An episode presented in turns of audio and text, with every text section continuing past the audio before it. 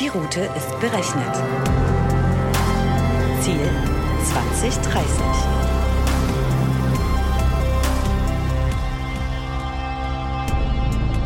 Hallo und herzlich willkommen zurück im Auto auf der Road to 2030, dem Podcast zur Technologie und Gesellschaft von Dell Technologies.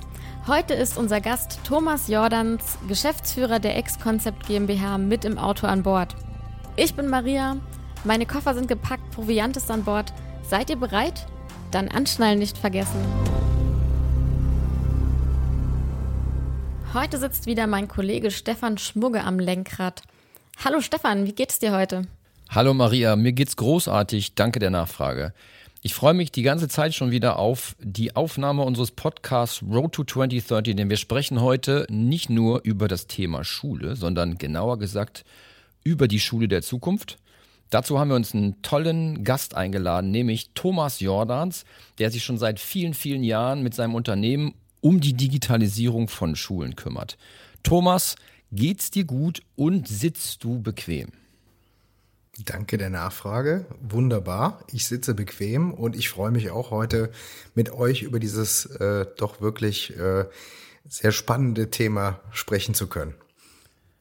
Thomas, vielleicht kannst du dich zum Start nach dem Anschnallen kurz unseren Hörerinnen und Hörern vorstellen. Was genau machst du, wer bist du und was tust du, wenn du nicht für Eix Konzept arbeitest? Ja, also ähm, ich bin einer der Gesellschafter, Geschäftsführer der Ex-Concept GmbH, ähm, doch zuständig für den Bereich Vertrieb. Wir beschäftigen uns oder ich beschäftige mich auch selber jetzt seit mehr als 20 Jahren mit dem Thema Digitalisierung von Schulen. Ähm, im Rahmen der Ex-Konzept machen wir das jetzt seit mehr als 17 Jahren.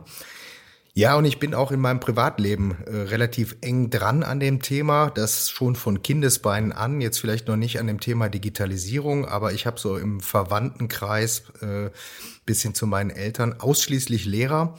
Äh, meine Frau ist Lehrerin, ich habe drei Kinder, äh, die gehen alle zur Schule in unterschiedlichste Schulformen, von der Grundschule bis zum Gymnasium so dass ich also auch im privaten Umfeld eine ganze Menge mitbekomme, was da passiert. Für mich ist dieses Thema eine Herzensangelegenheit. Ähm, wir machen das alle mit sehr viel Enthusiasmus, weil ich der Meinung bin, dass dieses äh, Thema Digitalisierung in Schulen nicht äh, ein ausschließliches ist. Die Kinder sollen weiter lesen, schreiben, rechnen lernen. Aber ich glaube, es ist extrem wichtig, dass Deutschland hier aufholt und äh, mit anderen Ländern gleichziehen kann ähm, da ist mit Sicherheit noch eine Menge zu tun und auch ein spannendes Thema, was wir heute mit Sicherheit noch ein bisschen tiefer beleuchten werden. Das werden wir unbedingt machen. Vielen Dank. Jetzt weiß ich auch, warum wir uns so gut verstehen. Meine Eltern sind nämlich auch beide Lehrer, sind allerdings schon außer Dienst, aber ich weiß genau, wovon du sprichst. So, bevor es aber ins Eingemachte geht, würde ich noch mal ganz kurz ein paar Worte über Ikes Konzept verlieren wollen. Ihr seid ja ein führender IT-Dienstleister für die Schulen in Deutschland. Ich stelle mir das so vor, ihr beratet Schulen und Bildungseinrichtungen in Bezug auf Digitalisierung, IT-Ausstattung, Services und ähnliches. Erzähl doch mal, was macht ihr da jetzt wirklich ganz genau? Ja, bevor ich dazu was erzähle, vielleicht ganz kurz eine Korrektur. Nimm es mir nicht übel, aber es heißt nicht Eix-Konzept, sondern Ex-Konzept. Und das erklärt sich eigentlich aus unserem Standort. Wir kommen aus Aachen und der französische Name für Aachen ist Aix-la-Chapelle, äh, so ähnlich wie Aix-en-Provence. Und äh, daher kommt dieses Aix am Anfang unseres Firmennamens. Ähm, ich weiß, das ist für viele etwas schwierig, aber jetzt habe ich es einmal erklärt. Vielleicht bleibt es dann dauerhaft hängen.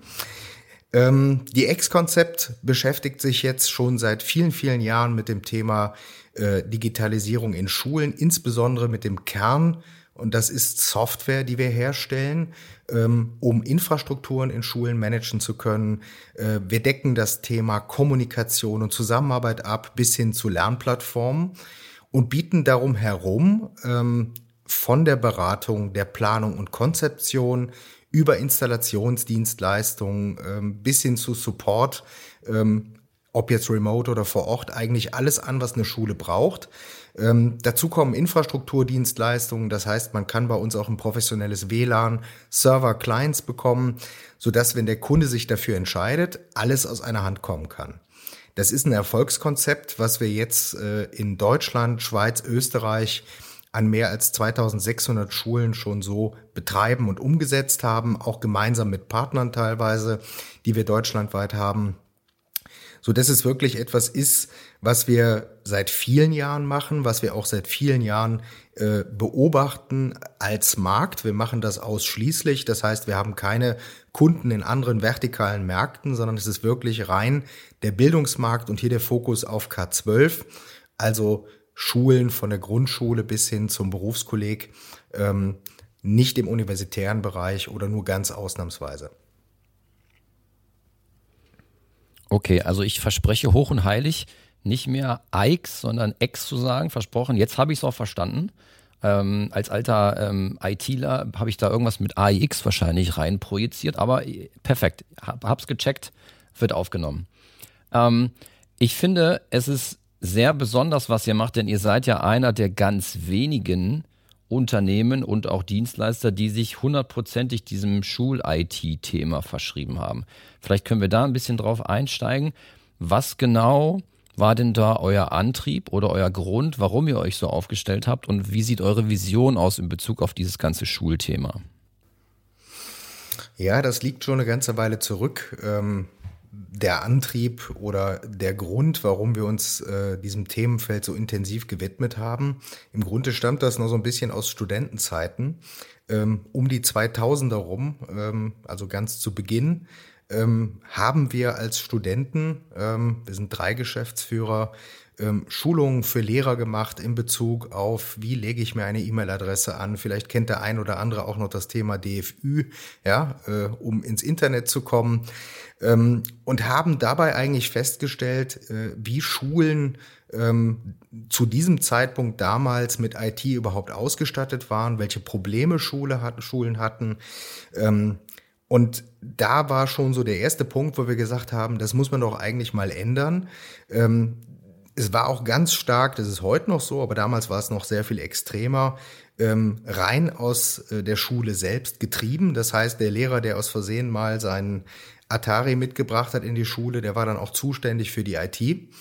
Ähm, und da haben wir gesagt, das kann es eigentlich nicht sein. Schule muss sich auf Kerngeschäft konzentrieren können und aus unserer Sicht ist das Kerngeschäft von Schulen wirklich auch Unterricht machen, ja, und nicht IT-Administration.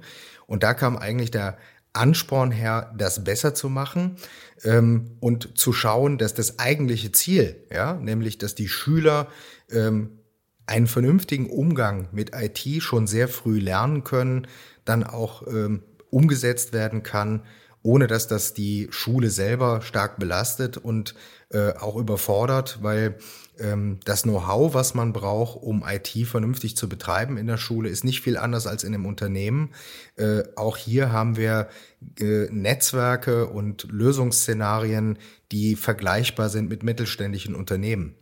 Ähm, in der Schule, ob jetzt damals oder heute, ähm, findet man von 50 bis 600 äh, Rechnern so ziemlich alles mit der gesamten Infrastruktur, die darum notwendig ist.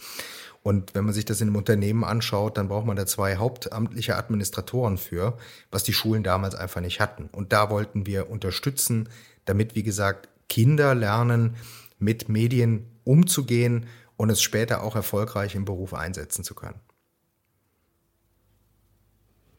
Okay, jetzt hast du ein bisschen ausgeführt in Bezug auf deinen privaten Hintergrund, drei Kinder, alle an unterschiedlichen Schulen, deine Frau selber Lehrerin, Nachbar, Nachbarskatze, Nachbarshund, alle Lehrer. Ähm, wenn ich noch eine persönliche Frage stellen darf, was genau findest du an dieser Zusammenarbeit mit Schulen und Bildungseinrichtungen am spannendsten? Also ich finde es spannend, hier auf eine Welt zu treffen, die in Teilen mit diesem Thema Digitalisierung bisher wenig bis gar nichts zu tun gehabt hat und hier wirklich auch ein Arbeitsfeld zu haben, wo man ähm, mit der Unterstützung, die wir liefern, auch mithelfen kann zu definieren, wie denn IT im Bildungsbereich funktionieren kann und auch zu entwickeln. Ähm, ich glaube, das ist ähm, eine ganz wichtige gesellschaftliche Aufgabe und daran mitarbeiten zu können und zu dürfen. Das ist eigentlich der Ansporn. Ähm, da gehört eine ganze Menge Enthusiasmus dazu, weil es war auch in der Vergangenheit nicht wirklich einfach, dieses Thema zu bespielen. ähm, den richtigen Schub, ja, den wir jetzt gerade auch in der aktuellen Situation sehen, den gab es vor ähm, ja, zehn Jahren überhaupt nicht. Es ist langsam zwar immer ein bisschen mehr geworden, aber wir wären ja heute nicht in dieser auch teilweise desaströsen Situation, äh, in der sich die Schulen befinden, wenn im Vorfeld schon sehr viel mehr gemacht worden wäre, um Schulen wirklich auf einen vernünftigen digitalen Weg zu bringen. Und da fehlten dann einfach auch definitiv die Mittel bisher, die jetzt zumindest zum gewissen Teil kommen.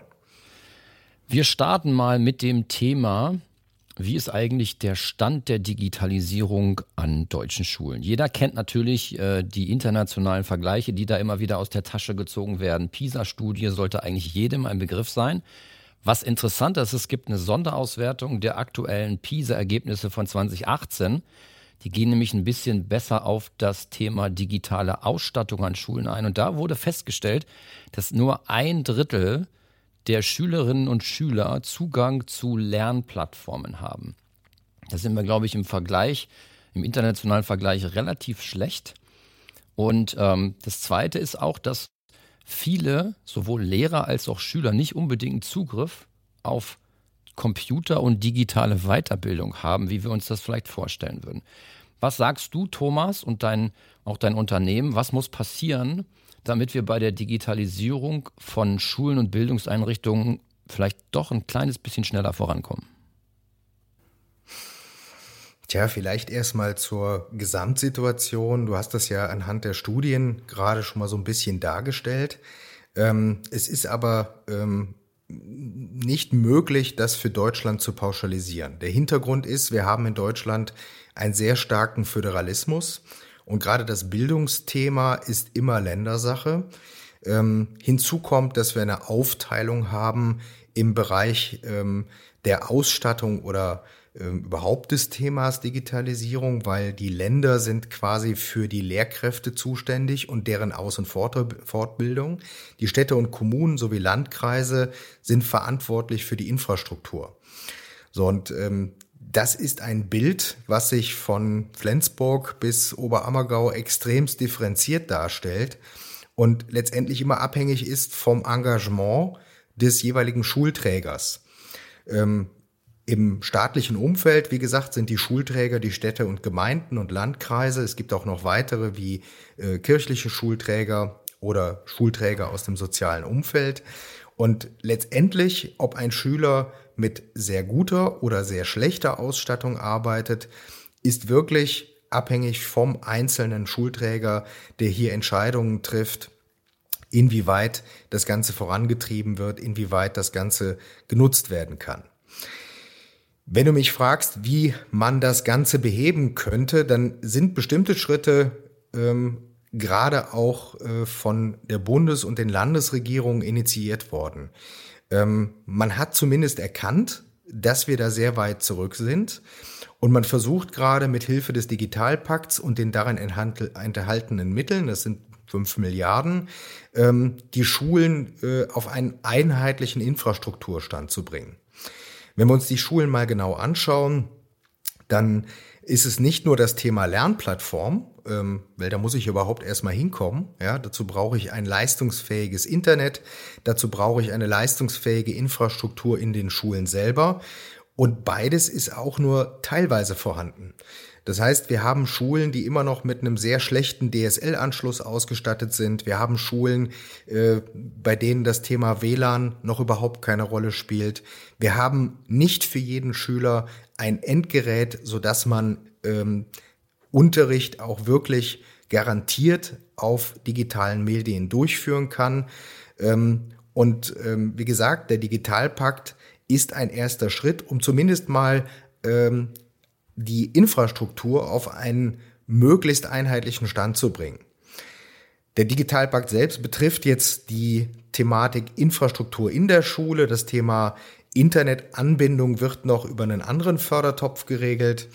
Ähm, hier sind wir aber einfach zeitlich auch sehr weit zurück. Wenn man sich anschaut, dass gerade alle Schulträger versuchen, jetzt ähm, mit diesem Digitalpakt zu arbeiten und hier was zu tun, stellt man schnell fest, dass es halt alles sehr lange dauert, dass die ähm, Anträge auch nicht ganz einfach sind. Also hier wird schon was gefordert, bis man überhaupt an das Geld kommt. Ähm, so dass das ein erster Schritt ist, aber mit Sicherheit nicht der Schritt, der dazu führen wird, dass wir gleichziehen mit anderen Ländern. Aus meiner Sicht ist immer noch nicht genügend Fokus auf dem Thema. Mit den Mitteln, die hier zur Verfügung stehen, ähm, können wir ein wenig erreichen, aber es ist immer noch nicht genug, um wirklich mit Ländern wie beispielsweise Dänemark oder UK oder auch anderen skandinavischen Ländern, die besonders weit sind oder auch südeuropäischen Ländern in Teilen gleichzuziehen. Das heißt, der, die Anstrengungen, die man machen muss, um die wirklich jahrelangen Versäumnisse aufzuholen, die sind enorm. Ähm, wie gesagt, auch nicht nur an Geld gebunden, sondern auch an ähm, die Fort- und Weiterbildung der Lehrkräfte. Man wird das Thema nur dann wirklich platzieren in den Schulen, wenn man alle Beteiligten mitnimmt. Und ähm, da ist auch noch eine ganze Menge zu tun im Bereich der Lehrerfort- und Weiterbildung, weil das nicht, bisher zumindest, nicht Teil der Ausbildung der Lehrkräfte war und jetzt mühsam im Grunde nachgezogen werden muss. Thomas und Stefan, dazu habe ich einen provokanten Snack in meiner Lunchbox von Sascha Lobo. Er sagte, Deutschland ist ein Digital Failed State, also sozusagen ein gescheitertes Land, jedenfalls gemessen an seinen Möglichkeiten. Wir leiden unter einem Funktionierfetisch. Solange alles läuft wie gewohnt, gilt jede Veränderung als potenzielle Bedrohung. Thomas, was sagst du? Lässt sich das auch auf das Schulsystem in Deutschland beziehen? Ja, da kann ich äh, voll zustimmen. Ja, also es ist unheimlich schwierig, Veränderungen in unserem Schulsystem herbeizuführen. Das hat viele Gründe. Ähm, das hat was damit zu tun, dass äh, Lehrer ähm, in einem Beamtensystem größtenteils immer noch arbeiten, ähm, was ähm, einen gewissen Enthusiasmus voraussetzt, um Neues machen zu wollen. Ähm, das soll aber keine Lehrerschelte sein. Ähm, natürlich werden die Lehrer auch alleine gelassen mit dem System. Es ist auch unheimlich schwierig, Lehrpläne in Deutschland zu verändern. Bis wir ein neues Curriculum haben, also wirklich den Lehrplan, braucht es immer unheimlich viel Zeit, bis äh, sich die Verantwortlichen abgestimmt haben, wer denn jetzt was machen soll. Also finanzieren die Länder die Lehrer-Laptops oder finanzieren die Städte die Lehrer-Laptops wir verfangen uns ein wenig in diesem Föderalismus und in diesen Strukturen und sind dadurch extremst schwerfällig an einigen Stellen. Es funktioniert nur da, wo wir sehen, dass Menschen Entscheidungen treffen, weil sie es als ein wichtiges Thema erachten. Also wenn ein Bürgermeister das Thema Bildung für seine Kommune auch als eine Art Wirtschaftsförderung begreift und sagt, wir stecken da jetzt Mittel rein, um unsere Kommune zukunftsfähig zu machen, und es ist uns egal, ob wir eigentlich dafür jetzt äh, zuständig sind, die Lehrer auszubilden oder nicht, sondern wir machen es einfach. Dann sehen wir, funktioniert es, aber in diesem Zuständigkeitsdschungel, den man im Bildungssektor hat, ähm, behindern wir uns teilweise wirklich selber. Thomas, du hast das Stichwort ähm, verschiedene Bundesländer vorhin ja schon angesprochen. Jedes einzelne Bundesland hat ja seine individuelle Strategie, wie sie mit dem Thema Digitalisierung von Schulen umgeht.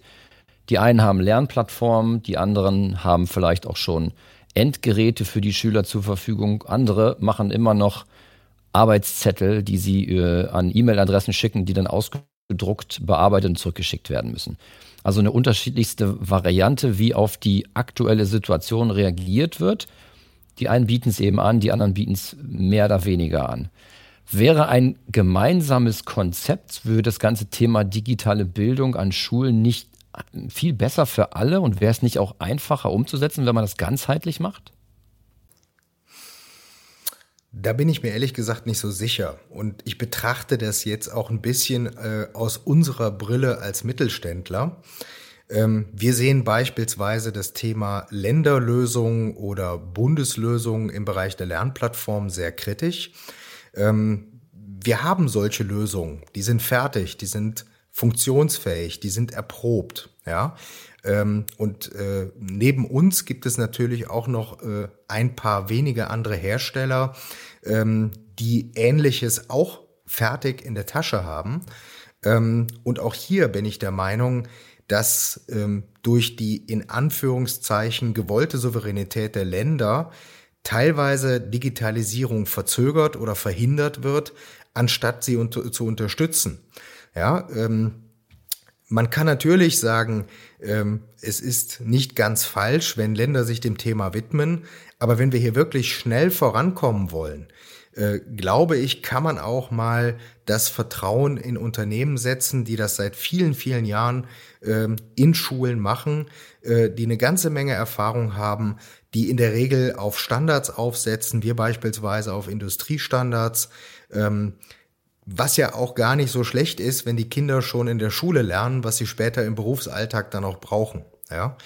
Ähm, insofern, ähm, ja, das ist so eine Frage, die man äh, so und so beantworten kann. Aber ich glaube, ähm, der Föderalismus ist nicht ganz verkehrt. Ja, es gibt durchaus die Eigenheiten in den Ländern, aber man sollte vielleicht weniger Staat an der Stelle machen und mehr auch die Wirtschaft, die sich diesem Thema widmet, unterstützen, weil hier einfach schon Lösungen da sind und das Thema dann auch schneller gehen kann. Ich meine, ich will jetzt nicht den BER als Vergleich bringen, ja, ähm, aber da hat es auch was länger gedauert und teilweise ist es auch bei den Lösungen, die die Länder versuchen selber ähm, herbeizuführen, so ähm, teilweise wenig erfolgreich und insofern glaube ich, ist das ein Punkt, den man berücksichtigen könnte aus politischer Sicht, um hier schneller voranzukommen und das Thema in den Schulen auch wirklich zu platzieren und dann auch zum Leben zu erwecken. Du hast es angesprochen, Thomas. Es gibt bereits Lösungen, auf die man aufsetzen könnte. Es gibt wahrscheinlich auch verschiedenste Angebote und Plattformen. Jetzt würde mich noch interessieren, wer bewertet denn am Ende die Fragestellung, welches Angebot, welche Plattform, welcher Online-Zugang und so weiter am besten geeignet ist und sucht die aus? Ja, das ist auch eine sehr schwierige Frage. Ähm Jetzt könnte man böse sagen, äh, man kann äh, einem Blinden schlecht Farben erklären. Ja, das ist aber wirklich böse, denn natürlich gibt es äh, aus meiner Sicht im Bildungssektor sehr viele Leute, die sehr IT-affin sind, die sich schon intensiv mit den Themen beschäftigt haben. Ich glaube, die Praxis und die Lehrer, die IT-affin sind, sind die, diejenigen, die am besten beurteilen können, ob bestimmte Produkte zu ihrem Lernkonzept passen. Und Lernkonzepte in Deutschland sind sehr unterschiedlich, Medienkonzepte sind sehr unterschiedlich. Äh, insofern glaube ich, sind schon die Schulen beziehungsweise die Lehrerinnen und Lehrer, die Entscheidungsträger oder diejenigen, die hier äh, zumindest äh, mit einbezogen werden sollten. Jetzt kann man auch sagen, natürlich sind die äh, Fachberater der jeweiligen Ministerien noch im Spiel, ähm, aber letztendlich wird die Praxis entscheiden was funktionable Lösungen sind, die dem Alltag gerecht werden, die wirklich unterstützen im Unterricht, die wirklich Funktionalitäten bieten, die dann auch dazu führen, dass Digitalisierung äh, einen Platz in der Schule hat. Und ähm, da sehen wir immer wieder, dass ich mit meiner Meinung gar nicht so falsch liege, dass es häufig die eben Produkte der Hersteller sind, die sich schon lange mit dem Thema beschäftigt haben. Thomas, lass uns doch mal über etwas sprechen, was du vorhin schon mal leicht angesprochen hast, nämlich das Thema Digitalpakt Schule. Der Bund hat sich ja durch eine Gesetzesänderung im letzten Jahr einfach mal so über die Bildungsfreiheit der Länder hinweggesetzt und unterstützt jetzt durch diesen Pakt die Länder und Gemeinden durch Investitionen für digitale Bildungsinfrastruktur. Das Ganze seit Mai 2019 wurde bereitgestellt mit insgesamt 5 Milliarden und nach den Schulschließungen durch, Sie wissen schon wodurch, 2020, gab es nochmal 1,5 Milliarden dazu. Für so Dinge wie IT-Administration, Tools zur Erstellung digitaler Inhalte, mobile Leitgeräte, Smartboards und so weiter und so fort. Interessanterweise wurde aber nur ein sehr kleiner Teil bisher davon abgerufen, nämlich genau 15,7 Millionen. Im Vergleich zu den 6,5 Milliarden ist das wirklich extrem klein. Jetzt lass uns mal darüber sprechen. Was glaubst du, woran das liegt? Was ist der Grund für diese minimalen Abrufe aus dem Digitalpakt Schule? Ja, Thema Digitalpakt. Warum ist er so kompliziert? Ähm, er ist teilweise kompliziert. Ähm, die 5 Milliarden sind äh, gekoppelt für die Schulträger und Schulen an bestimmte Voraussetzungen. Ähm, deshalb sind auch aus diesem Paket sehr wenig Mittel bisher abgerufen worden. Da komme ich gleich nochmal drauf. Ähm, die anderen Pakete, nämlich die Leihgeräte für Schüler, äh, die Geräte für Lehrer, die Administrationsthemen, ähm, die sind an recht wenig Bedingungen geknüpft und können von den Schulträgern sehr schnell abgerufen werden, was gerade auch äh, in einem großen Umfang passiert. Beim Digitalpakt selber ist die Voraussetzung für das Abrufen der Gelder ähm, ein technisch-pädagogisches Konzept, was auf einem Medienkonzept der Schulen fußt.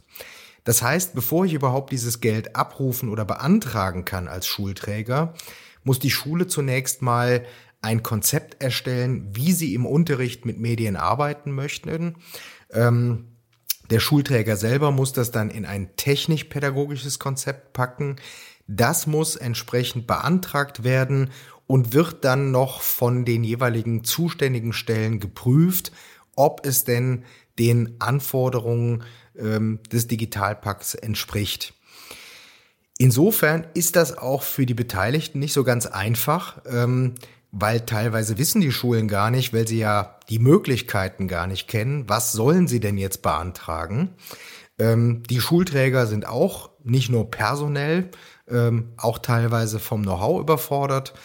Ähm, und ähm, insofern äh, es sind, glaube ich, nicht 15,7 Millionen, es sind mittlerweile doch schon 70 Millionen, die abgerufen wurden. Ähm, aber trotzdem ist das natürlich schleppend. Ja, ähm, ich glaube, dass man das einfacher machen muss, wenn Schulen wirklich schnell und auch Schulträger in den Genuss kommen sollen, ähm, diese Mittel für Digitalisierung der Schulen zu verwenden, dann muss man die Beantragung einfacher machen. Natürlich kann ich nachvollziehen, dass das Ganze Hand und Fuß haben soll. Es gab schon diverse Fördermaßnahmen auch in der Vergangenheit, ob es jetzt das Thema Konjunkturpaket war oder was auch immer, die völlig versandet sind oder in sinnlose Mittel investiert wurden. Da wurden dann Endgeräte gekauft, äh, mobile beispielsweise, obwohl es gar kein WLAN gab. Das ist natürlich nicht schlecht, dass man das jetzt konzeptionell anders aufsetzen will. Aber es fehlt halt die Unterstützung, ähm, ist zum Beispiel ein Bereich, den wir sehr intensiv gerade für Schulträger auch durchführen. Also wir machen Beratung, ja, was braucht ihr? Was sind die notwendigen Schritte, äh, um hier wirklich Erfolg zu haben? Und ähm, man kann das ganz einfach zusammenfassen. Digitalisierung in Schule braucht fünf Schritte. Das ist einmal eine passende Infrastruktur äh, zur Medienkonzeption, sprich es muss je nachdem, was ich denn machen will, ähm, eine entsprechende Bandbreite da sein. Es muss professionelles WLAN da sein. Wenn ich serverbasiert arbeiten will, müssen die Server so konzeptioniert sein, dass sie für die Anforderungen und Anzahl der Endgeräte passen. Ich brauche Lösungen, um das Ganze zu managen. Ich brauche Unterstützung für die Lehrerinnen und Lehrer im Bereich der Unterrichtssteuerung. Ich brauche Mittel, um Kommunikation, Zusammenarbeit egal an welchem Ort darzustellen. Und ich brauche eben fünftens die Fort- und Weiterbildung, damit das Ganze funktionieren kann.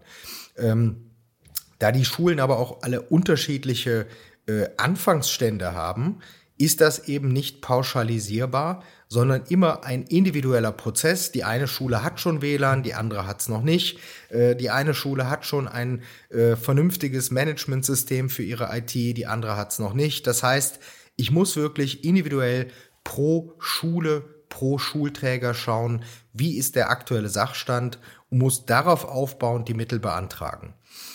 Hinzu kommt, dass das dann nochmal auch wieder von den Ländern unterschiedlichst interpretiert wird.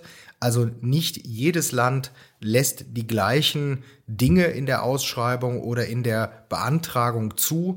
Ähm, das ist wieder ein Flickenteppich, wo äh, Land 1 bestimmte Dinge äh, im Bereich der Infrastruktur unterstützt, äh, dann im Bereich der Lernplattformen wieder nicht. Also das ist nicht so ganz einfach, sich da durchzuhangeln. Und insofern ist das nachvollziehbar, dass die Mittel eben nur so schleppend abgerufen werden. Okay, jetzt bist du ja mit deinem Unternehmen da direkt am Puls der Zeit, hast viel Erfahrung und kannst wahrscheinlich auch den ein oder anderen Tipp oder den ein oder anderen Trick raushauen, ähm, wie man schneller zum Ziel kommen kann. Also zum Beispiel zur Bewilligung von Mitteln oder zur Freigabe von Mitteln oder auch Tipps und Tricks im Umgang mit diesem Digitalpakt Schule. Also ich kann allen Beteiligten einfach nur empfehlen, sich Unterstützung zu holen. Ähm, Digitalisierung an Schule wird nur durch Professionalisierung funktionieren. Ähm, das heißt, ähm, niemand ähm, wird das, glaube ich, ob jetzt Schulträger oder Schule völlig allein stemmen können, sondern es macht durchaus Sinn, sich entweder in Form von Beratern, ähm, gerne auch in Form von uns, ja, äh, da Unterstützung zu holen, ähm, sich beraten zu lassen, sich zeigen zu lassen, welche Möglichkeiten da sind, ähm, so dass dann letztendlich auch ein Ergebnis herauskommt, was dann im Alltag brauchbar ist. Was als Schwierigkeit hinzukommt, selbst wenn wir diesen Weg gegangen sind und die Fördermittel umgesetzt wurden, dann werden noch nicht alle Schulen da sein, wo sie eigentlich hin sollen. Ähm, wenn man mal ganz gießkannenartig diese fünf Milliarden durch die Anzahl der deutschen Schulen teilt, dann sind das pro Schule zwischen 100 und 120.000 äh, Euro, die zur Verfügung stehen. Dafür kann man aber eine Schule nicht vollständig so ausstatten, wie es eigentlich vielleicht gewünscht ist. Ähm, damit wird man in einigen Schulen gerade mal dafür sorgen können, dass eine vernünftige strukturierte Verkabelung da ist, dass äh, ein professionelles WLAN da ist, aber damit wird man eben nicht alles finanzieren können. Insofern braucht man hier auf jeden Fall eine Fortführung dieses äh, Themas und selbst wenn alles da ist, habe ich immer noch das Problem, dass ja die Schule nicht von heute auf morgen digitalisiert ist oder der Unterricht. Wir sehen immer wieder, dass Digitalisierung von Unterricht und Schule ein Prozess ist, der aus der Schule heraus auch selbst kommen muss. Ähm, ein Tipp ist hier auch für die Schulleiter vielleicht, ähm, sich mal eine Art Taskforce äh, aus IT-affinen Kolleginnen und Kollegen zu bauen, die sich dem Thema widmen, die für die gesamte Schule Konzepte und Lösungen entwickeln, wie äh, die Medien im Unterricht eingesetzt werden sollen, um das von da aus dann zu verbreiten. Und aus meiner Erfahrung braucht eine Schule drei bis vier Jahre, bis wir wirklich von einer vollständig, ähm, sagen wir mal, na, digitalisierten Schule will ich gar nicht sagen, das ist das falsche Wort, sondern von einer Schule sprechen können, die souverän mit den vorhandenen Mitteln arbeiten kann. Ja. So, ich weiß nicht, wie es euch geht, aber ich könnte schon wieder einen kleinen Snack vertragen. Ich habe hier zur Auflockerung eine Weisheit von Dieter Hildebrand. Bildung kommt vom Bildschirm, wenn es vom Buche käme, heißt es Buchung. Kleiner Witz. Spaß beiseite, ich habe noch ein richtiges Zitat von John F. Kennedy für euch. Es gibt nur eins, was auf Dauer teurer ist als Bildung. Keine Bildung. Thomas, was sagst du dazu? Trifft doch zu, oder? Ja, ähm, das trifft äh, es ganz genau. Vor allen Dingen ein Land wie unseres, glaube ich, sollte ähm, sehr viel stärker auf Bildung setzen. Ähm, ich vergleiche das immer mit einem Produktionsprozess. Das klingt vielleicht komisch, aber die Schule ist ein Produktionsprozess. Am Ende kommen Schüler heraus mit äh, mehr oder weniger Bildung. Ähm, dummerweise stellt man bei diesem Produktionsprozess eben erst nach vielen, vielen Jahren fest, äh, wenn was schiefgelaufen ist. Äh, insofern, ähm, ja, ähm, ganz wichtiger Punkt. Und ähm, wenn wir den Anschluss nicht verlieren wollen, und äh, das Thema ist halt eins, ja, ähm, dann müssen wir mehr in diesen Bereich investieren und äh, mehr Fokus setzen auf eine gute Ausbildung unserer Kinder. Thomas, da bin ich absolut deiner Meinung und ich würde direkt nochmal anknüpfen und vielleicht nochmal einen Schritt zurückgehen. Und zwar, was unterscheidet denn jetzt eigentlich die digitale Schule von der, die wir bisher kennen, also diesem klassischen Frontalunterricht? Und was muss aus deiner Sicht idealerweise anders gemacht werden? Jetzt bin ich kein Pädagoge und ich lehne mich auch ungern äh, aus dem Fenster ja, äh, an der Stelle. Aber ich glaube, ähm, Technik macht nur dann Sinn, wenn sie Prozesse optimiert ja, und wenn sie Prozesse verbessert. Wenn wir also im Vergleich zur Tafel äh, und äh, klassischen Kreidetafel und zum klassischen Heft mit Digitalisierung keine Verbesserung erreichen des Unterrichts, dann ist das Ganze sinnlos. Ähm, letztendlich ist die Kreativität der Lehrer gefragt, aber nicht umsonst ähm, sind Dinge wie Videokonferenzen, ja, ähm, ja auch im Business-Alltag erfolgreich, weil sie eben Dinge vereinfachen. Ich mache mal ein Beispiel. Ähm, wenn äh, ich früher ähm, mit einer Klasse äh, einen Professor besuchen wollte, der äh, einen sinnvollen Input zu meinem aktuellen Unterricht liefern kann, dann musste ich mit den Kindern irgendwo in den Bus, ja, musste irgendwo hinfahren und dann hatte ich die Chance, eine Viertelstunde diesen Professor zu hören, der vielleicht was zum Thema Biotechnologie erklärt hat. Äh, wenn ich mit Videoconferencing arbeite, dann kann ich äh, diesen, so nennt man das, glaube ich, externen Lernort einfach per Videoconference in meinen Unterricht reinholen, diesen Professor eine Viertelstunde den Kindern äh, mal ein paar aktuelle Dinge äh, erklären lassen. Ähm, und dann, glaube ich, zeigt sich, dass Digitalisierung Sinn macht, weil ich den Unterricht einfach attraktiver, kreativer gestalten kann. Ich kann auch Kinder einfacher mitnehmen. Ja, ich kann, ähm, wie gesagt, Prozesse vereinfachen. Äh, Homeschooling ist ein Thema, ob das jetzt krankheitsbedingt oder warum auch immer passiert.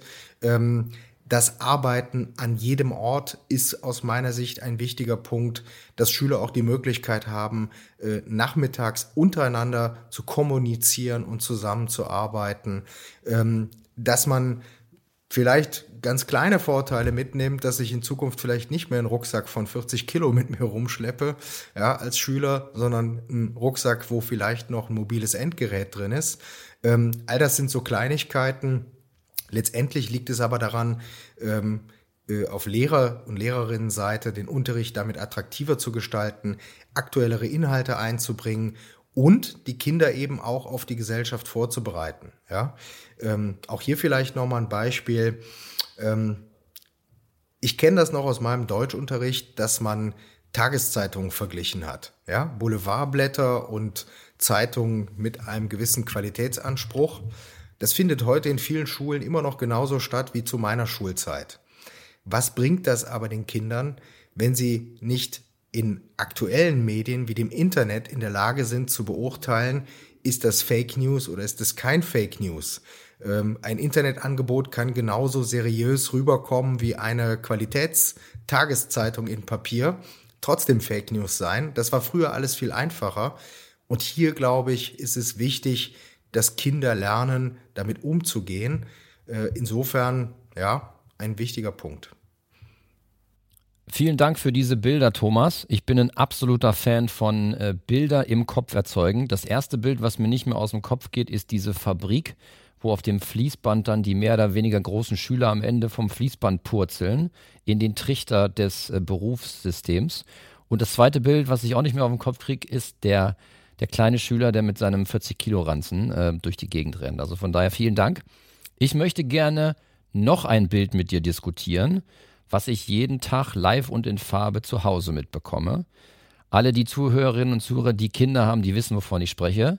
Die tägliche Frage, Papa, wie lange darf ich denn heute am Handy zocken? Nicht lernen, sondern zocken. Ich frage mich ja immer als Papa, kann man das, darf man das, muss man das unterbinden oder kann man das irgendwie kombinieren mit Lernen? Jetzt frage ich mich, ist da ein Widerspruch in diesem Thema digitales Lernen, digitale Schule und Medienzeit? Was glaubst du da? Also ich kenne das Problem genauso, ja. Äh, dadurch, dass ich ja auch drei Kinder habe, äh, kriege ich diese Frage auch jeden Tag, ja, oder muss mich dieser Frage jeden Tag stellen. Ich persönlich glaube, äh, dass man das Medienverhalten der Kinder schon lenken sollte. Ähm, also ähm, ich will jetzt keine Produktnamen nennen, ja, aber äh, äh, der Medienkonsum, ähm, wenn man ihn den Kindern alleine überlässt, kann schon durchaus Überhand nehmen und ist aus meiner Sicht auch, wenn es jetzt ums reine Zocken geht, um mal bei dem Begriff zu bleiben, nicht wirklich förderlich. Ähm, das, was man feststellt, ja, ähm, die Attraktivität, die man im ersten Moment vielleicht wahrnimmt, wenn ich jetzt digital arbeite, verliert ganz, ganz schnell bei Schülern, und das sieht man auch in Studien, ähm, den Reiz. Ja, natürlich fühlen die sich sehr viel mehr abgeholt, wenn sie eben nicht mit Papier und Bleistift arbeiten sollen, sondern eben mit ähm, multimedialen Arbeitsmitteln, ob das jetzt das Tablet ist oder was auch immer, der 3D-Drucker und was es sonst noch gibt. Aber irgendwann stellen sie fest, es geht doch ums Lernen, ja. Und äh, das ist schon ganz spannend, äh, dass man das dann auch eher wieder so als Alltagsthema äh, auffasst. Ähm, ob es irgendwann dann ganz langweilig wird, das wage ich nicht zu beurteilen.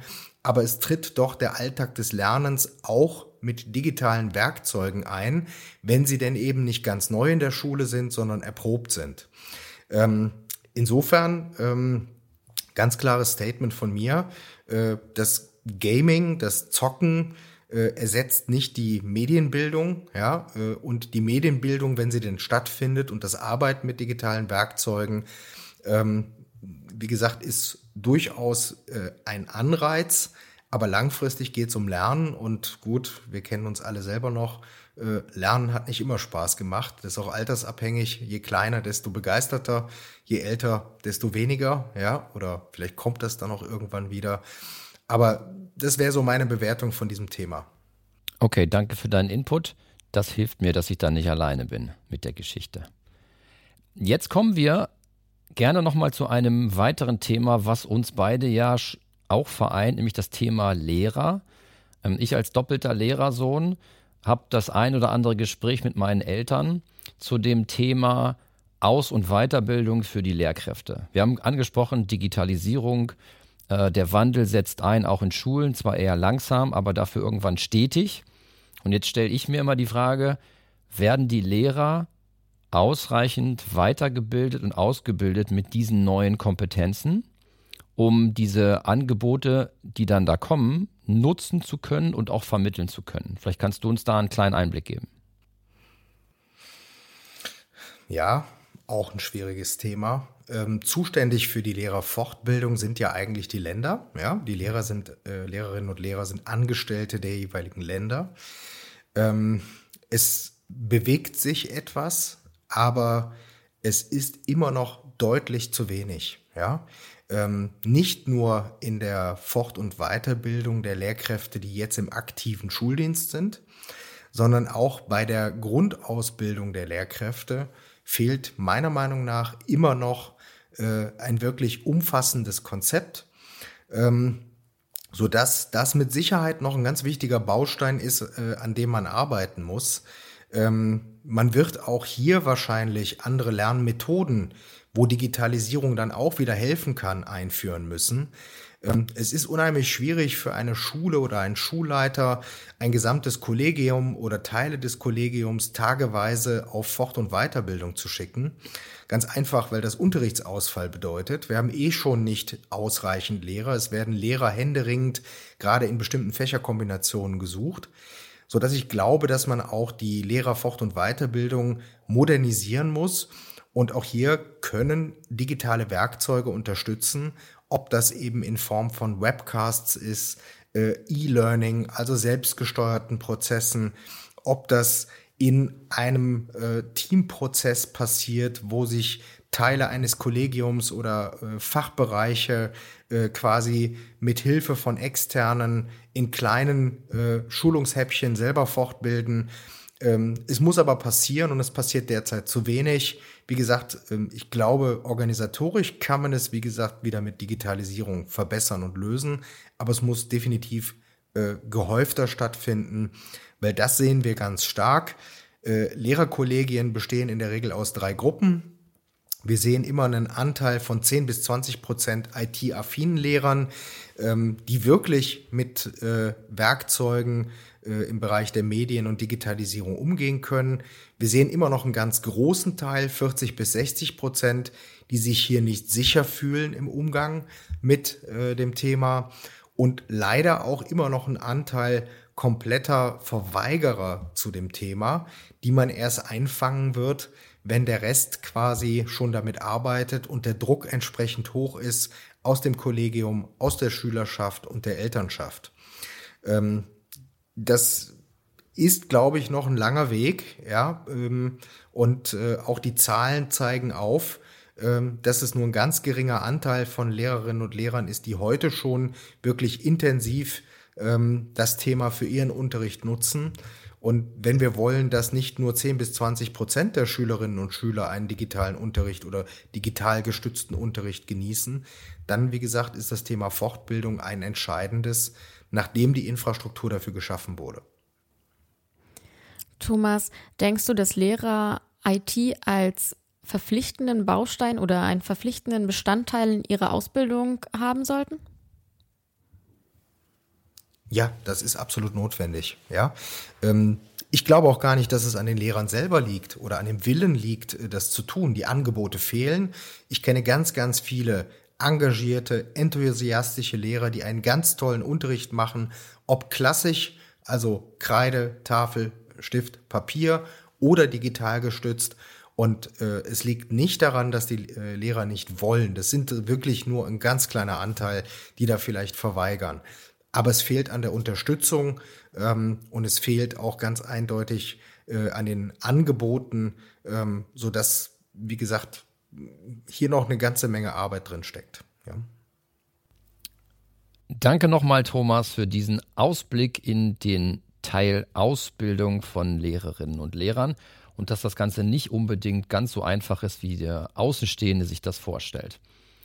Ich glaube, alle hier in dem Podcast sind sich einig, dass das Thema digitale Schule alternativlos ist und besser früher als zu spät für alle Schülerinnen und Schüler Realität werden muss. Ich kann mir vorstellen, und das höre ich auch von, den, von der Rektorin äh, an der Schule meiner Tochter, dass sich viele Schulen aber die Frage stellen, wie denn jetzt eigentlich? Wo fange ich an? Wie sieht mein Fahrplan aus? Und wo höre ich gegebenenfalls irgendwann auf? Hast du vielleicht für uns und die Hörerinnen und Hörer einen sinnvollen Aktionsplan parat? Ja, äh, ich denke, da kann man nicht den Tipp geben, aber ich kann zumindest mal ähm, ein bisschen berichten, äh, wo wir ähm, großen Erfolg bei Schulen sehen. Und das ist natürlich ein Themenfeld, was sehr weit ist. Ähm, wichtig ist, dass man zunächst mal überhaupt mal als Schule für sich eine Art Bestandsanalyse macht. Dass man überhaupt mal feststellt, was ist die Ist-Situation? Also wo sind wir bereits? Was machen wir bereits? Und auf der Basis dann für sich kleine Schritte entwickelt, ähm, um das Thema zu bearbeiten. Ähm, ich habe das eben schon mal gesagt. Keine Schule ist von heute auf morgen mit digitalem Unterricht gesegnet, sondern das kommt peu à peu. Und man muss das äh, im Unterricht entwickeln, man muss das über Fortbildung entwickeln, es muss die passende Infrastruktur dazu da sein. Ein Lehrer wird sehr schnell wieder aufhören, digital gestützten Unterricht zu machen, wenn er nicht egal wo im Schulgebäude auch auf die passende Technik zurückgreifen kann. Das ist frustrierend, ja. Ähm, und insofern es ist wichtig, dass es funktioniert. Deshalb auch immer noch der Punkt, es muss professionalisiert werden. Wenn ich eine digitale Tafel habe und keine Kreidetafel mehr, dann darf die nicht ausfallen. Dann muss die funktionieren. Also auf der einen Seite muss über Professionalisierung der IT-Technik den Lehrern die Sicherheit gegeben werden. Und auf der anderen Seite muss man in kleinen Schritten diesen Weg gehen, ausprobieren. Da kann man auch mal eine Abzweigung in die falsche Richtung genommen haben und noch mal einen Schritt zurückgehen müssen. Ähm, das ist alles nichts, was man äh, nach einem Schema F einfach abrufen kann, sondern es muss entwickelt werden, weil es bisher da relativ wenig gibt. Ähm, man kann natürlich mit Leuten reden, die es schon länger machen. Das ist auch immer ein Tipp. Immer Experten dazu holen, sich möglichst viel Know-how von Menschen von außen holen, die schon länger mit dem Thema arbeiten und sich damit beschäftigen. Ich glaube, das ist eine Hilfestellung, die bei jeder Schule oder bei jedem Lehrer, jeder Lehrerin helfen kann. Thomas, mich würde noch interessieren, gibt es so eine Art Best Practice oder eine Art Vorzeigeschule, vielleicht sogar, die ihr unterstützt habt? Ja, wir haben äh, verschiedene Schulen in Deutschland, äh, die wir als Best Practice bezeichnen würden. Ähm, Jetzt ganz bei uns um die Ecke, zum Beispiel das Ritzefeld-Gymnasium in Stolberg. Die haben mittlerweile eine serverlose Schule, sind auch noch nicht ganz da angekommen, wo sie hinwollen, weil ein paar Infrastrukturthemen noch nicht gelöst sind. Aber hier gibt es zum Beispiel die Unterstützung des Schulträgers. Die Schule selber fokussiert das Thema. Der Schulleiter steht komplett dahinter. Ähm, das sind so Schulen, wo man sehen kann, dass es funktioniert, wenn alle Beteiligten mitmachen und alle Beteiligten wollen.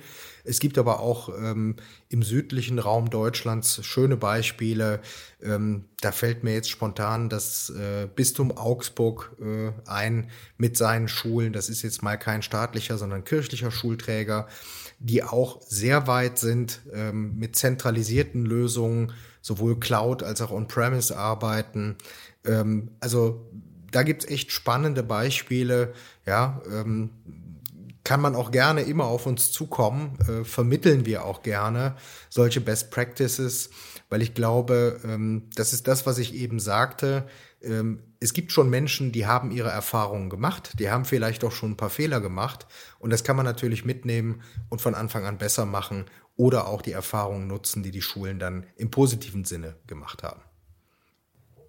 Klingt echt super interessant. Wir sind schon fast da, aber ich habe trotzdem jetzt ziemlich Hunger. Stefan, da habe ich doch was für dich. Bildung eröffnet uns nicht nur neue Möglichkeiten, sie ist auch eine Investition in die Zukunft. Das sagte Ed Markey, der US-Senator aus Massachusetts. Was denkt ihr, wie werden die Schulen 2030 in Deutschland aussehen? Tja, das ist eine schwere Frage, wie die in 2030 aussehen werden. Das sind noch zehn Jahre bis dahin. Ich sage einfach mal, was ich mir wünsche, ja, äh, in zehn Jahren. Ich wünsche mir in zehn Jahren ähm, ein, äh, nicht nur ein Endgerät für jeden Schüler und Lehrer, mit dem er egal wo er ist, arbeiten kann. Ich wünsche mir hm, Science Pools, wo die Kinder für Projekte auf äh, Endgeräte verschiedenster Art und Form zurückgreifen können, auf Drohnen, auf 3D-Drucker. Ähm, ich wünsche mir, dass das Thema gar kein besonderes Thema mehr ist 2030, sondern äh, in den Alltag integriert wurde und einfach als weiteres Werkzeug äh, verstanden wird, um Bildung besser, schneller, einfacher zu machen, effizienter vielleicht. Und dass wir diese ganzen Fragen, die wir heute diskutiert haben, 2030 eben nicht mehr diskutieren müssen. Ob das so kommt, kann man schwer sagen. Wenn es so läuft wie in den letzten zehn Jahren, dann äh, sieht es ein bisschen düster aus. Vielleicht haben wir aber erkannt oder die Politik auch erkannt, dass man hier viel mehr tun muss. Ähm, das Thema Investition in die Zukunft ist so ein bisschen vergleichbar mit meinem Produktionsprozess. Vielleicht haben wir ja in zehn Jahren schon die ersten Schüler, wo wir sagen können, die Produktion war erfolgreich. Dann wäre ich auf jeden Fall auch gerne nochmal Schülerin. Das fände ich auch sehr spannend. Danke für das Bild. Und auch ich habe natürlich eine Idee, wie die Schulen in 2030 aussehen können. Hoffentlich dann schon so, wie Thomas gerade beschrieben hat mit dem entsprechenden notwendigen Equipment und der entsprechenden digitalen Agenda im Lehrplan. Was ich aber zu Hause mal feststelle, ist, dass Kinder ja unglaublich unterschiedlich lernen. Bei meinen Kindern ist es so, meine Tochter verschlingt ein Buch nach dem anderen. Da ist, glaube ich, der Weg über Buch lesen, auswendig lernen und danach wiedergeben, wie wir es heute oft schon sehen, immer noch en vogue und äh, wunderbar funktionabel. Mein Sohn zum Beispiel, der lernt am liebsten, indem er sich Dinge vorrappt. Hört sich lustig an, ist auch so. Aber so kann er sich Dinge einfach am besten merken. Das heißt, wenn wir die Infrastruktur und die Ideen einer digitalen Schule irgendwann haben, wäre es vielleicht auch cool, wenn wir auf die individuellen Lehrbedürfnisse oder Lernbedürfnisse eines Schulers noch eingehen können. Das fände ich sehr spannend. Unsere Fahrt ist jetzt fast schon am Ende angelangt. Und bevor wir dich an der nächsten Ecke, lieber Thomas, rausschmeißen und in deinen Arbeitsalltag entlassen, vielleicht noch eine persönlichere Frage. Wenn du einen Wunsch frei hättest in Bezug auf das Thema digitale Schule, was würdest du dir wünschen? Wenn es nur ein Wunsch ist, dann würde ich mir einfach wünschen, dass wir über das Thema einfach, weil es erledigt ist, in Zukunft nicht mehr diskutieren müssen. Ja, das wäre, glaube ich, das, was die Idealvorstellung, die wir die ganze Zeit besprochen haben, dann auch wirklich äh, in Realität umsetzt. Das ist ein sehr schöner Wunsch, Thomas. Da würde ich sogar mitgehen und sagen, da sind wir gleich zu zweit und vielleicht hat ja der doppelte Wunsch dann gleich mehr Wunschkraft. Vielen Dank dafür. Sie haben Ihr Ziel erreicht.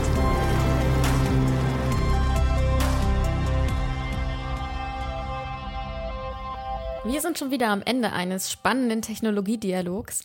Vielen Dank an unseren heutigen Gast Thomas Jordans, Geschäftsführer der Ex-Konzept GmbH, für die äußerst spannenden Ein- und Ausblicke.